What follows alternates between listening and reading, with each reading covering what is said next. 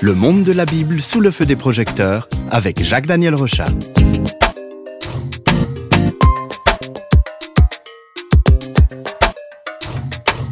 Aujourd'hui, nous allons découvrir un des grands livres de sagesse de la Bible. Ce livre s'appelle l'Ecclésiaste. Il porte également le nom de Coëlette dans la version hébraïque. Il date d'environ 3000 ans. Il a influencé l'existence de millions d'hommes et de femmes dans le monde. Jacques Daniel, qu'est-ce qu'on sait de ce livre? Alors l'auteur, l'Ecclésiaste, est l'un des fils du célèbre roi David. Lorsque Salomon reprend le trône de David environ 1000 ans avant notre ère, il est jeune, sans expérience, et sa première action va être de demander solennellement à Dieu de lui donner la sagesse pour accomplir sa tâche. Cette prière plaît beaucoup à Dieu, qu'il exauce, et à partir de là, Salomon va être connu pour son immense sagesse. Grand connaisseur des sciences, il excelle dans de nombreux domaines. Avec ses talents d'architecture, il va construire des villes, mais aussi le temple majestueux de Jérusalem, qui sera une merveille. Et sa sagesse aussi va s'appliquer dans la gestion du pays. C'est lui qui va apporter l'âge d'or euh, en Israël. Et avec toutes ses capacités, la Bible considère que c'est le plus grand sage, en tout cas l'homme qui était rempli de plus grande sagesse. Alors on a souvent tendance à croire que c'est dans notre siècle à nous que les hommes sont les plus intelligents. Visiblement, ce n'est pas le cas. Hein Alors c'est vrai que notre siècle profite d'un énorme héritage de connaissances. Grâce aux livres, aux moyens de communication, nous avons pu additionner le savoir. Donc c'est vrai, nous avons toute cette banque de connaissances à disposition. Pourtant, l'intelligence, la sagesse, c'est encore une autre dimension. Et lorsqu'on lit le livre de l'Ecclésiaste, on réalise qu'il ne faut pas mépriser ceux qui nous ont précédés, mais que leur sagesse, leur connaissance de la vie peut nous en apprendre beaucoup. Lorsque j'étais encore un enfant, et je prenais ma grosse Bible que mes parents avaient, euh, j'avais beaucoup de plaisir à lire l'Ecclésiaste. Euh, c'est un peu comme euh, aller s'asseoir à côté d'un vieillard, alors que j'étais un petit enfant, d'aller vers un vieillard habité par une majestueuse connaissance. Alors Jacques Daniel, qu'est-ce qui se passe quand on prend son tabouret pour venir écouter ce texte biblique plein de sagesse? Alors Salomon le dit dans ce livre, et c'est assez étonnant d'être à côté de quelqu'un qui a tout fait. Il a expérimenté ce qui se fait sur la terre. Il était au sommet de la gloire. Il était roi. Il a construit des édifices majestueux, connus dans le monde entier. Il a eu tous les plaisirs possibles, le vin, la sexualité, le charme, la musique. Dans son pays, il avait de l'or en abondance, il faisait même du mobilier en or. Il avait des grands jardins, beaucoup, beaucoup de richesses. Il le dit, il a pu avoir tout ce que ses yeux ont désiré. Donc en écoutant ce livre, on est placé à côté d'un homme qui a, sondé les choses, qui a cherché, observé, mesuré, glané. Son regard sur le monde est, un regard avisé. Il nous permet de prendre des raccourcis et de ne pas attendre la vieillesse pour faire de bons choix. Et, ce regard qu'il porte, il touche plusieurs aspects de la vie? Oui, et on peut dire que Salomon va, aller au plus loin, chercher à percer les choses de la condition humaine. Et cette condition humaine, il va l'analyser dans sa dimension individuelle et sociale. Son analyse politique, par exemple, est beaucoup plus pertinente que les idéologies de gauche ou de droite. On voit aujourd'hui, il y a une espèce de, superficialité par rapport à ce que Salomon, l'Ecclésiaste, met en évidence. Il va mettre en évidence la cupidité des hommes, qui peut être de gauche ou de droite, les injustices, l'impact du mal et de la stupidité. Et on se dit, euh, si seulement ceux qui mènent le monde pouvaient écouter un petit peu ce livre. Je cite quelques éléments.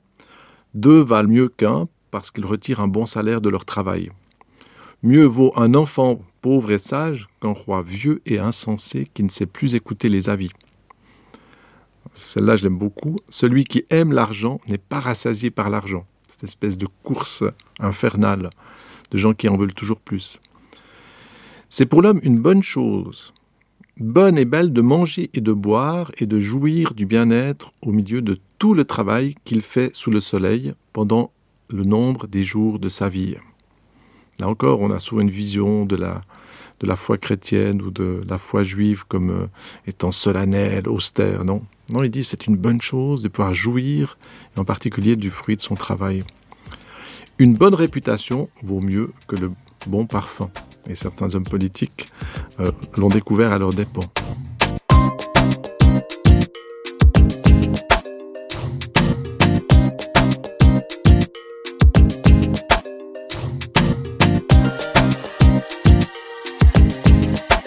Alors c'est quoi le message central du livre de l'Ecclésiaste? Alors, c'est vrai que au-dessus de tous ces, conseils, ces considérations de sagesse sur euh, la vie personnelle, le travail, la vie politique, l'Ecclésiaste nous transmet un constat très profond. Tout ce qui vit, tout ce qui nous entoure est placé à l'intérieur d'un cycle qui va inexorablement vers un terme. Jeune, ambitieux, volontaire, sportif, artiste, hein, auditeur, Sache que tout est enfermé dans une condition éphémère. Rien ne dure. Tout s'épuise et tout finit par nous épuiser. Et voilà ce qu'il dit, il y a un temps pour naître et un temps pour mourir. Et dans la mort, il n'y a plus rien de ce monde. Et puis c'est le fameux refrain qu'on trouve tout au long du livre de l'Ecclésiaste, vanité des vanités, poursuite du vent. C'est même des termes qui sont passés dans le langage courant. Hein voilà, exactement. Et c'est très très profond. Pour ma part, euh, c'est quelque chose que j'ai découvert quand j'étais jeune avec ce livre, mais qui est comme un espèce, là aussi, de refrain. Et pratiquement, honnêtement, pratiquement chaque jour, à un moment donné, il y a cette petite prise de conscience. Les envies, les réalisations, les biens, la force, la gloire, tout finit par disparaître. Et Salomon, et c'est vrai, puisque aujourd'hui Salomon n'est plus là, euh, Salomon était un homme qui avait conscience qu'il passerait, comme toutes les choses de la nature. Et ça, pour moi, c'est très touchant sur un plan personnel, parce qu'un jour, je devrais partir de ce monde. Et des fois, quand j'y pense, c'est assez étonnant. Dans ce monde, les arbres continueront de, de pousser. Il y aura des enfants qui joueront dans des cours d'école. Il y aura toujours des bouchons euh, sur les routes, peut-être encore plus. Il y aura des animations dans les rues, des fêtes, il y aura des naissances. Tout cela continuera.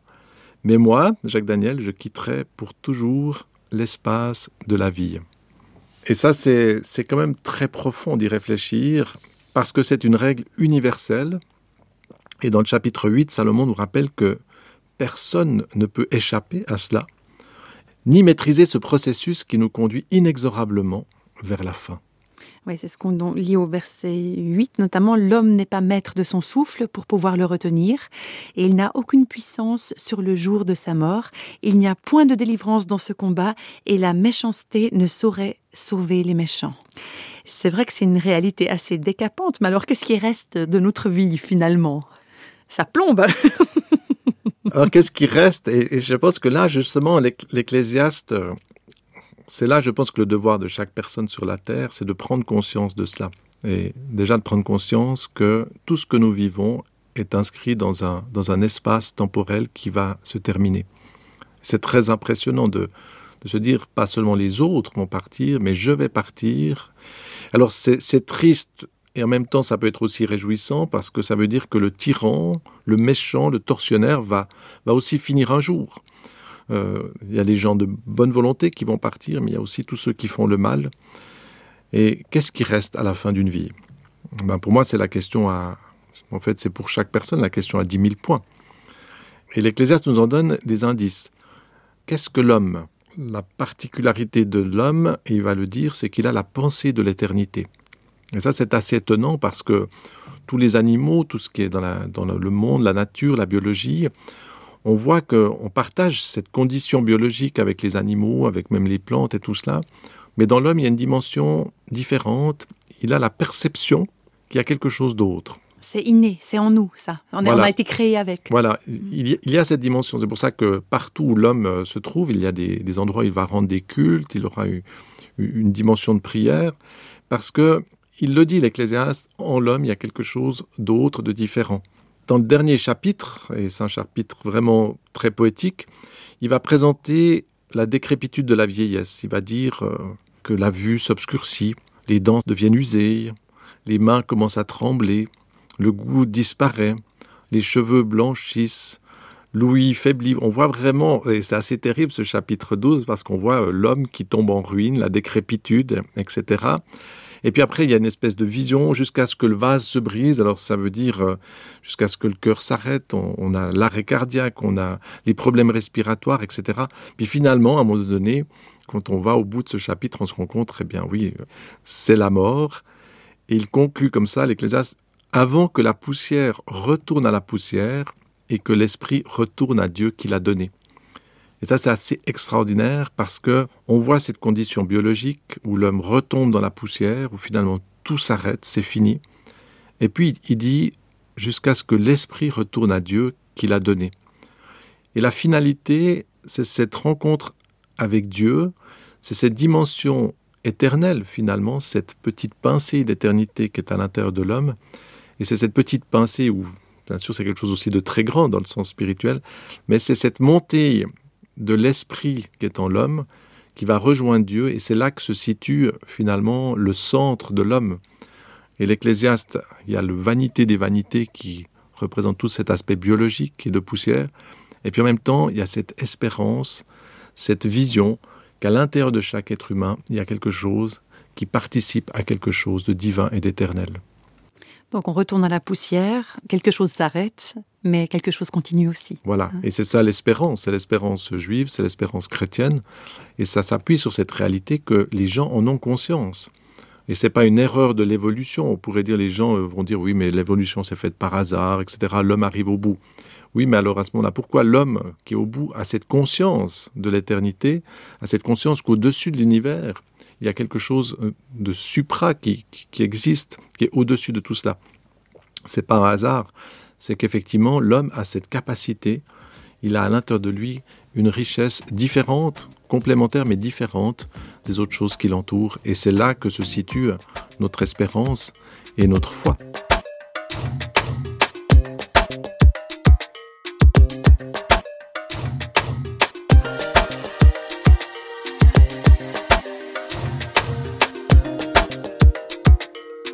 Reprendre l'image euh, qu'on utilisait tout à l'heure, Jacques Daniel, après avoir posé notre tabouret aux côtés de l'Ecclésiaste pour écouter les paroles de sagesse, euh, nous avons malheureusement épuisé le temps qui nous est imparti. Comme le dit l'Ecclésiaste, il y a un temps pour tout. Hein. Alors, ce serait quoi les mots pour conclure ce livre de la Bible? Alors, beaucoup de gens sont des gens superficiels, aigris, et il y a quand même aussi beaucoup de gens invivables, en fait, et qui réalisent sans doute pas qui vont disparaître. C'est pourquoi le livre de l'Ecclésiaste nous invite à avoir conscience de la valeur de la vie. il nous invite à nous réjouir, à prendre du plaisir dans la vie, à savourer les relations, à, vivre des temps de générosité, de respect, en sachant que notre vie est limitée on devrait presque des fois se dire, euh, on connaît en Suisse par exemple le microdata ou la date limite d'un produit dans les magasins. On devrait se dire, nous aussi on a en quelque sorte, on devrait presque porter, j'avais une fois envie d'en faire des badges, euh, attention, date limite, éviter les coûts. Euh, ce côté que ça va disparaître. Mais de vivre justement en sachant que ces choses vont disparaître, mais avec joie, avec passion, avec amour, affection, générosité, en sachant que Dieu nous voit qu'on n'est pas simplement dans un espace euh, fermé, dans un univers euh, vide, mais que Dieu nous voit et qui peut même collaborer avec nous. Salomon nous invite aussi, et c'est dans les derniers textes qu'il va dire, à nous souvenir de notre Créateur, en quelque sorte à l'aimer durant les meilleurs moments de notre vie. C'est la voie royale du bonheur et c'est ce que je souhaite à chaque auditeur à la suite de ce livre.